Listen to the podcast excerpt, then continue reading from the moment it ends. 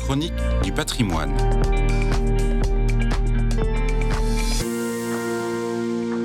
Je vous propose une petite balade en plein cœur du quartier du Montmélier à Créteil, juste en face de l'église Saint-Michel, où le relais Saint-Michel a été entièrement rénové avec l'aide financière des chantiers du cardinal.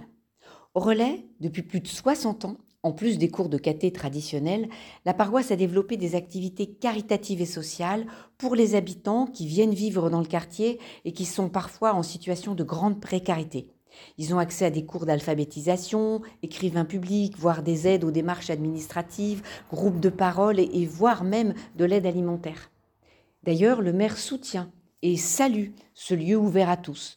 Pour lui, c'est la meilleure réponse à apporter à ceux qui stigmatisent et le relais montre bien que la diversité culturelle et sociale peut être un enrichissement quand c'est vécu justement dans la tolérance, l'accueil et l'accompagnement de proximité qui est proposé au relais.